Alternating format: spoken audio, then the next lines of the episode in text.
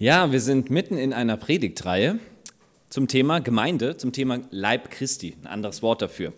Wenn Paulus vom Leib Christi spricht, dann meint er damit alle Christen auf der ganzen Welt erstmal. Wir bilden zusammen einen großen Leib, auch wenn wir unterschiedliche Ausrichtungen haben, wie wir unser Christsein leben, andere Ansichten teilweise. Wir sind alle zusammen ein großer Leib Christi. Aber der Leib Christi ist auch unsere Gemeinde, hier vor Ort und die anderen Gemeinden in Trier natürlich auch. Vor zwei Wochen ging es in Branko Ceporans Predigt darum, dass wir ein Leib sind, bei dem kein Teil weniger oder bedeutender ist als der andere Teil. Die Aufgaben in der Gemeinde sind wichtig, egal ob es jemand ist, der vorne steht, der Musik macht, der predigt, oder ob es eine Aufgabe ist, die scheinbar niemand mitkriegt oder die scheinbar klein ist. Der Körper, der Leib kann nur funktionieren, wenn alle Körperteile mitmachen und auch Wertschätzung dafür bekommen. Jeder in der Gemeinde ist wichtig. Keiner ist wichtiger als die anderen. Und letzte Woche hat Eduard Schröder darüber gesprochen, dass es in der Gemeinde wichtig ist, sich und seine Mitchristen als Kinder Gottes zu sehen und sie, sich selbst und alle anderen auch so anzunehmen, wie Gott uns annimmt und andere so zu behandeln, wie Jesus sie behandeln würde. Heute geht es um das Thema Leib Christi, was ihm schadet. Ja, was schadet unserer Gemeinde? Auch als Christen können wir schädliche Verhaltensweisen in uns haben. Jesus hat uns errettet, aber das heißt nicht, dass wir auf einmal perfekt wären. Deswegen ist es wichtig, dass wir uns von Zeit zu Zeit bewusst machen und auch jeder mal für sich reflektiert, habe ich Verhaltensweisen, habe ich Denkweisen, die nicht dem Willen Gottes entsprechen und mit denen ich damit mir selbst, anderen Menschen und der Gemeinde schade. Und ich wünsche mir, dass wir heute ermutigt und ermahnt aus diesem Gottesdienst nach Hause gehen, je nachdem, was Gott äh, dir aufs Herz legt. Dass wir wissen, keiner von uns ist perfekt, wir brauchen die Gnade Gottes, ohne die bringt alles nichts. Aber dass Gott uns heute zeigt, wo unser Verhalten nicht seinem Willen entspricht und dass wir bereit sind, uns von ihm verändern zu lassen. Und deswegen lade ich dich jetzt schon mal ein, nach dem Gottesdienst so eine Hingabekarte nachher auszufüllen. Wenn Gott es dir aufs Herz legt, in einem Bereich ihm ähnlicher zu werden, komm nachher nach vorne, nimm so eine Karte mit. Da steht drauf, Jesus, ich will dir mein ganzes Leben geben, nichts will ich dir vorenthalten. Dir gehört mein Leben an jedem Ort, in jeder Situation, zu jeder Zeit. Und dann steht da, mein nächstes Wachstumsgebiet ist, und das kannst du reinschreiben. Datum und Unterschrift, um es festzumachen, mit nach Hause nehmen und in vier Wochen schauen, was Gott in deinem Leben verändert hat. Jetzt schon mal die Einladung dazu. Vorab aber die wichtige Info, ich spreche jetzt in meinen Punkten, die ich habe, über Extreme, also über krass ausgeprägte Denk- und Verhaltensweisen. Einige von uns haben damit überhaupt keine Probleme, manche schon mehr und manche ganz viel. Lasst euch mal drauf ein und hört auf das, was der Geist Gottes in euch heute wirkt. Ich habe fünf kurze Punkte, über die ich sprechen möchte. Ich komme zu Punkt 1, was der Gemeinde schadet. Ich, ich, ich. Ich bin mir sicher, dass keiner von uns sagen würde, äh, ja, in der Gemeinde geht es nur um mich, um meine Wünsche, um meine Vorstellungen. Nein, das würde keiner so sagen. Und das ist auch ein Extremfall, den ich hier vorstelle. Dennoch behaupte ich, dass Egoismus, Ich-Bezogenheit, eine der Hauptbaustellen unseres Menschseins ist dass wir viel an uns selbst denken anstatt an andere. Ich habe damit ein Problem, wenn ich ehrlich bin. Wir leben, das kommt noch dazu, in einer gefallenen Schöpfung. Das heißt, unser ganzes Tun und Denken ist durchtrieft, durchnässt mit Sünde, ob wir es wollen oder nicht. Ich glaube, selbst die beste Absicht, mit der wir etwas tun, ist im Kern, im Hintergrund mit Sünde durchtrieft. Wir können keine Handlung ausführen, keinen Gedanken fassen, der so rein wäre wie vor dem Sündenfall, bevor Adam und Eva von der verbotenen Frucht im Garten Eden gegessen haben. Und von dieser Ich-Bezogenheit möchte Gott uns frei machen. Statt ich, ich, ich, sagt Gott wir, wir, wir. Denn Gott hat uns als eine Gemeinde zusammengestellt. Wir haben in der Gemeinde über 100 Leute, wenn alle da wären. Das bedeutet 100 Leute, die unterschiedlich geprägt wurden. 100 Leute, die unterschiedlich aufgewachsen sind, unterschiedliche Charakter haben und so weiter. da sind Konflikte ja eigentlich schon mal vorprogrammiert, rein von der Gruppendynamik her. Und das zeigt uns auch die Bibel in der Apostelgeschichte. Dort geht es um die Geschichte der ersten christlichen Gemeinde in Jerusalem. Und die Bibel verschweigt nicht, dass es auch dort Probleme gab. Es gab auch dort Verhaltensweisen von Menschen, die der Gemeinde geschadet haben. Aber die erste Gemeinde in Jerusalem sah sich als eine Einheit. Sie alle wussten, dass sie den Auftrag von Gott hatten, Menschen zu Jesus Christus zu führen. Und diesem Auftrag ordnete die Urgemeinde alles andere unter. In der Gemeinde Gottes ist kein Platz für Egoismus oder für Machtspielchen. In der Gemeinde Gottes sollte sich niemand so schade sein, auch die scheinbar geringsten Arbeiten zu übernehmen.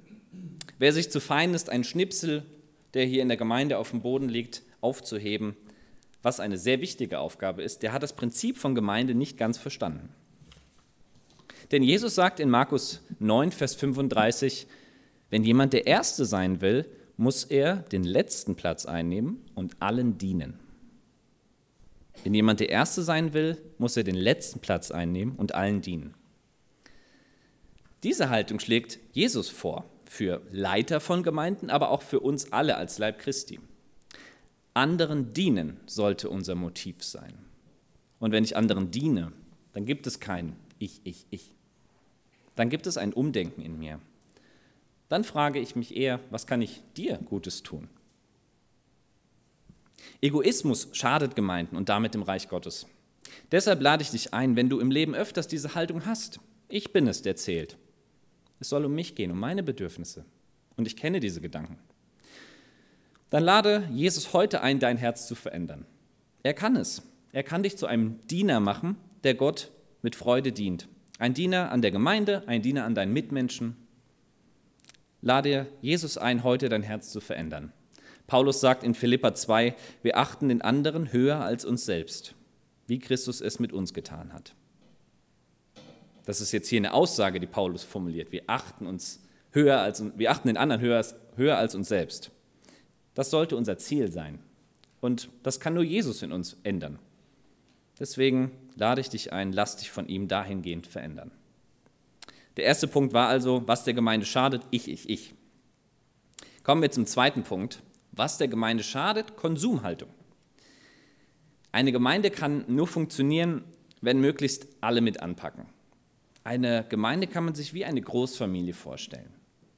Und wenn man als Großfamilie zusammenkommt, gibt es viel Arbeit. Ich selbst habe drei Geschwister und meine Eltern haben uns schon früh klar gemacht, hier hilft jeder mit. Sonst klappt es nicht, sonst gibt es Chaos oder Sachen bleiben liegen. Es gibt Phasen im Leben, und die hatte ich auch, in denen man nicht oder nur wenig mitarbeiten kann. Krankheit zum Beispiel oder berufliche Phasen. Phasen, in denen man keine Kraft hat. Das ist okay. Es geht hier nicht um irgendeinen Druck oder so. Wenn jemand das, was er in der Gemeinde tut, nicht gerne macht und von Herzen, sollte er es besser lassen. Denn es geht nicht darum, uns bei Gott irgendwas zu verdienen oder bei den Menschen, dass die sehen, boah, der arbeitet aber viel mit. Wow, Nein, darum geht es nicht. Wir können uns auch bei Gott nichts verdienen. Es geht darum, dass wir es, wenn wir es machen, von Herzen machen. Aber wenn du mit der Haltung hierher kommst in den Gottesdienst, oh, ich lasse mich am Sonntag mal berieseln, wie von einem schönen, warmen Regenschauer. Ich höre mir das mal alles an, aber ich selbst bin nicht bereit, in irgendeiner Form mitzuarbeiten. Dann stimmt dein Bild von Gemeinde nicht. In diesem Punkt. Stell dir vor, jeder würde so denken. Dann würde das Ganze hier niemals klappen. Im Reich Gottes gilt, dass wir weg von einer Konsumhaltung hin zu einer Ich gebe auch etwas dazu Haltung kommen. Denn die Gemeinde ist dazu da, um dich zu stärken, damit du wachsen kannst. Genauso aber hat Gott dich persönlich in diese Gemeinschaft gestellt, damit wir durch dich wachsen können. Deine Gaben bereichern diese Gemeinde. Dein Charakter bereichert diese Gemeinde. Deine ganz individuelle Art bereichert diese Gemeinde. Gott hat acht Milliarden Menschen geschaffen, wobei, sind wir schon bei neun? Ich weiß es gar nicht gerade. Und jeden Einzelnen hat er auf seine ganz eigene Weise gemacht. Keiner dieser acht Milliarden Menschen ist genauso wie du. Und Gott möchte dich gebrauchen, um diese Gemeinde hier in Trier zu bauen und damit sein Reich. Und wenn du merkst, ja, ich möchte mich auch einbringen mit meinen Möglichkeiten, mit meinen vielleicht auch begrenzten Kräften. Wenn du das möchtest, dann komm nach dem Gottesdienst auf mich zu und wir sprechen darüber, welcher Bereich in der Mitarbeit für dich geeignet wäre. Es gibt ganz verschiedene Bereiche. Musik, Gottesdienstleitung, Kaffeedienst, Kindergottesdienst, Aufräumen. Es gibt unfassbar viele. Komm einfach auf mich zu und wir sprechen darüber. Paulus schreibt in 1. Korinther 12, Vers 7, jedem von uns wird eine geistliche Gabe zum Nutzen der ganzen Gemeinde gegeben. Jedem von uns wird eine Gabe zum Nutzen der ganzen Gemeinde gegeben. Fest steht, du wärest eine Bereicherung für unsere Gemeinde, für Gottes Gemeinde. Dazu sollten wir aber wegkommen von einer Konsumhaltung, also weg von dem, was kann die Gemeinde mir geben, hin zu einer, was kann ich persönlich mit meiner ganz besonderen Art hier einbringen Haltung.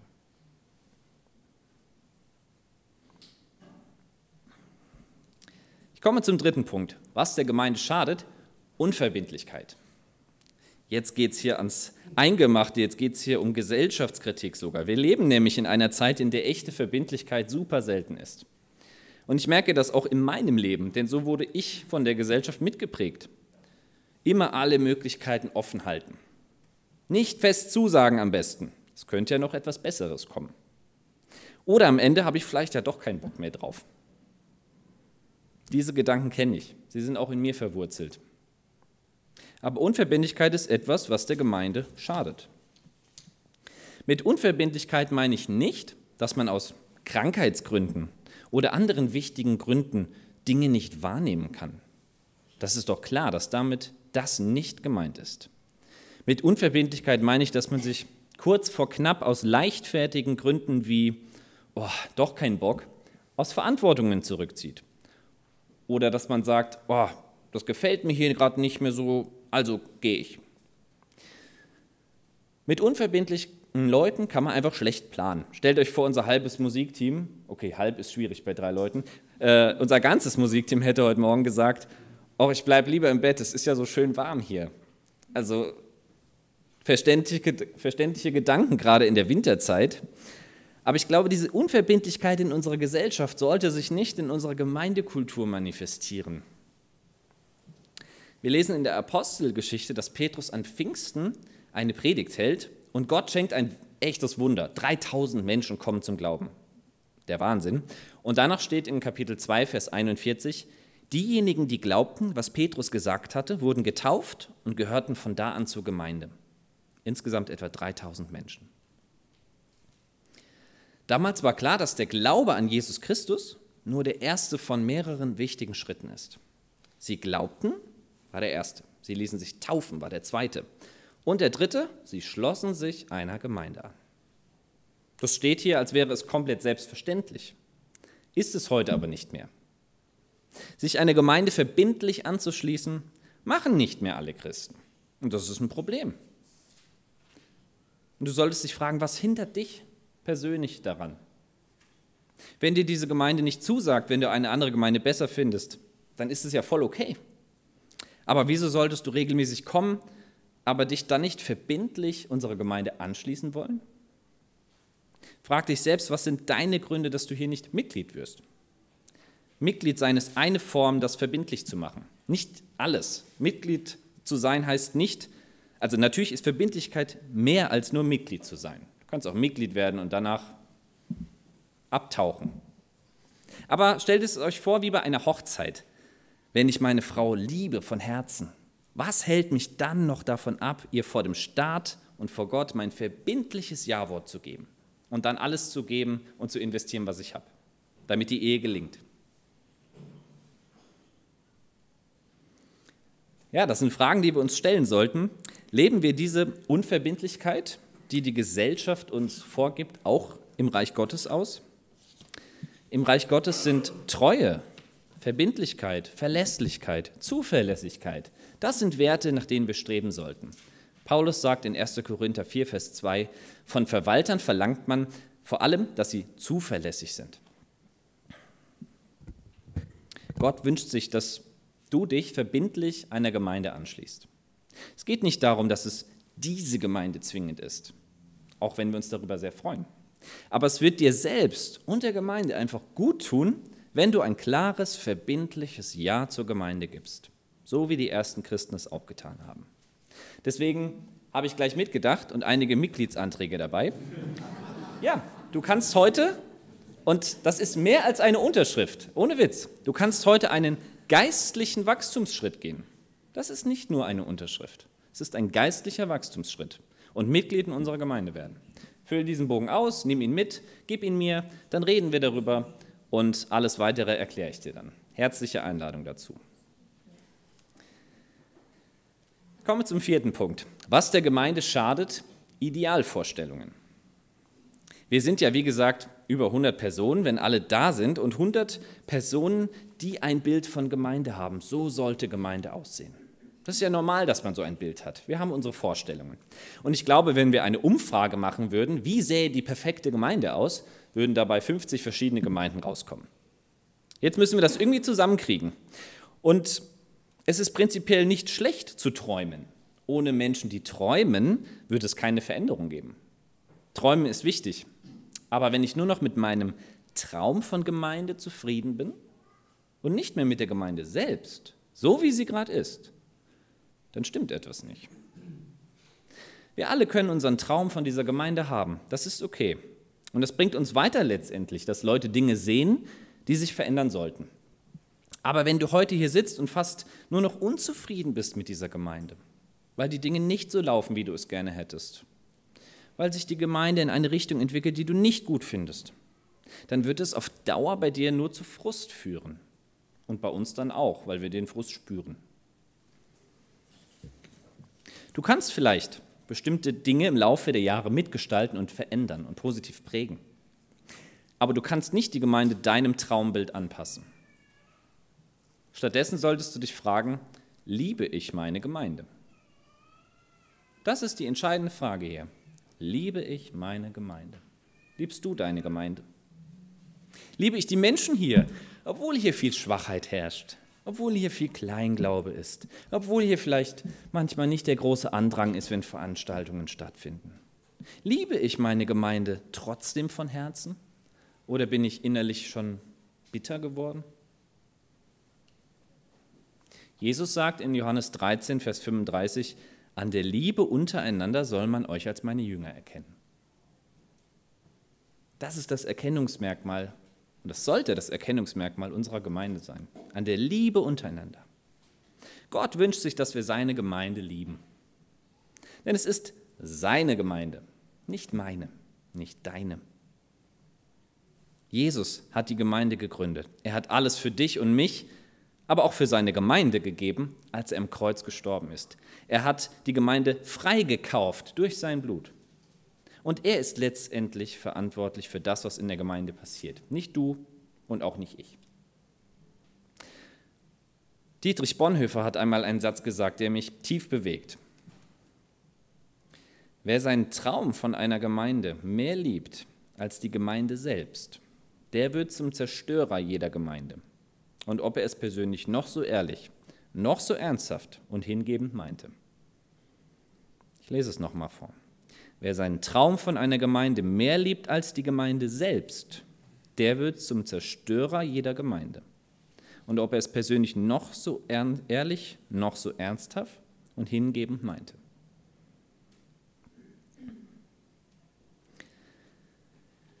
Wenn du unzufrieden bist mit dieser Gemeinde, wenn du denkst, ach, hier gibt es so viele Dinge, die nicht richtig laufen, und wenn du darunter leidest oder sogar bitter geworden bist, dann lade ich dich ein, lass dir heute von Jesus ein neues, liebendes Herz schenken für deine Gemeinde.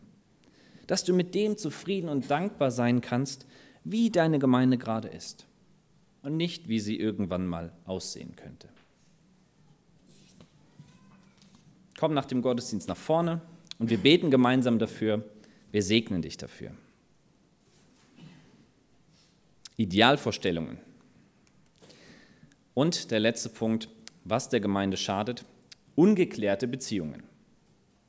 Stellt euch vor, ein Gast kommt zum ersten Mal in unsere Gemeinde, ist hier heute vorgekommen, und er bekommt mit, wie Leute schlecht über, Leute aus der, äh, über andere Leute aus der Gemeinde reden.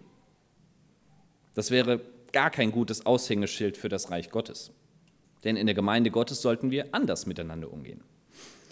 Wir sind eine Gemeinde, wir sind alle verschieden und man muss nicht mit jedem super sympathisch sein, man muss nicht mit jedem total innige Freundschaften aufbauen. Es ist ganz normal, dass man mit bestimmten Persönlichkeitstypen nicht so gut klarkommt. Oder eben schlechter. Das Ziel ist nicht, dass wir alle beste Freunde werden. Dennoch sollte unser Ziel als Gemeinde sein, dass wir in echten, authentischen und geklärten Beziehungen leben. Eine geklärte Beziehung heißt für mich, dass ich keinen Groll dieser Person gegenüber hege. Dass ich versuche, sie lieb zu haben mit all ihren Makeln, mit all ihren Schwächen. Dass wir miteinander reden können. Jesus sagt in Matthäus 18, Vers 15, wenn dir ein Bruder Unrecht getan hat, geh zu ihm und weise ihn auf seinen Fehler hin. Wenn er auf dich hört und seine Schuld zugibt, hast du ihn zurückgewonnen. Zurückgewinnen, das ist das Ziel. Geklärte Beziehungen heißt, ich habe jemand anderen wieder zurückgewonnen, ich habe die Beziehung geklärt. Wir können uns wieder in die Augen schauen. Wir können uns wieder lieb haben, auch wenn wir verschieden sind. Jesus sagt klar, wenn dir jemand in der Gemeinde auf den Schlips getreten ist, wenn dir jemand in der Gemeinde etwas gesagt hat, was dich verletzt hat, oder wenn jemand über deinen Kopf hinweg etwas gemacht hat, und das wird oft vorkommen, dann geh zu ihm und sag ihm das. Er sagt nicht, behalte es für dich, friss es in dich hinein, lass den Groll schön in dir wachsen und rede ja mit anderen darüber. Nein. Und ihr lacht, aber genau so ist die Praxis. Genau so. Man redet nicht mit den Personen selbst, sondern mit anderen darüber. Das ist ja viel leichter. Da werden Dinge nicht angesprochen, da werden Streitigkeiten nicht aus der Welt geschafft, sondern sie sind unterschwellig immer da. Und das teilweise über Jahre. Es gibt Gemeinden, in denen Leute seit Jahren nicht mehr richtig miteinander reden können, weil sie zerstritten sind. Und ich hoffe sehr, dass das bei uns nicht der Fall ist. Denn ungeklärte Beziehungen fressen deine Seele auf. Immer wenn du diese Person siehst, kommt der Konflikt wieder hoch. Ob du willst oder nicht. Du kannst diese Person nicht mit den Augen Jesu sehen, wenn du das nicht mit ihr geklärt hast. Wenn ihr euch nicht versöhnt habt. Aber du kannst das tun, was in deiner Macht steht. Du kannst nicht beeinflussen, ob die andere Person sich auch versöhnen möchte. Aber du kannst es versuchen. Das ist deine Verantwortung. Römer 12, Vers 8. Soweit es an euch liegt, haltet Frieden miteinander soweit, soweit, es, soweit es an dir liegt. Das heißt, ergreif die Initiative. Versuch es, dich zu versöhnen. Versuch, die Beziehung zu klären. Wenn dann dein Gegenüber sagt, nö, will ich nicht, ich will, dass das so bleibt, dann kannst du das Gott genauso sagen. Jesus, ich habe es versucht. Ich wollte ehrlich mit dieser Person reden und das klären. Aber ich möchte diesen Schmerz und diesen Groll und diesen Frust jetzt nicht mehr länger in mir haben. Ich gebe ihn dir ab, bitte segne Klaus Dieter, nur als Beispiel. Ja, mir fallen bei solchen Beispielen immer nur solche Namen ein. Ja. Also ich lade dich ein, wenn du die Möglichkeit hast, heute eine Beziehung zu klären, die seit längerem schon erkrankt ist. Leute, die du gerne meidest, Leute, über die du dich oft aufregst, dann geh hin zu der Person und klär es mit ihr. Versöhnung ist keine Option in der Bibel. Versöhnung ist eine Bedingung. Versöhnung ist ein Gebot Jesu. Bittet einander um Vergebung und ihr dürft erfahren, dass eine Last von eurer Seele fallen wird. Eine große Last. Denn Gott ist ein Gott des Friedens und der Liebe und der Versöhnung.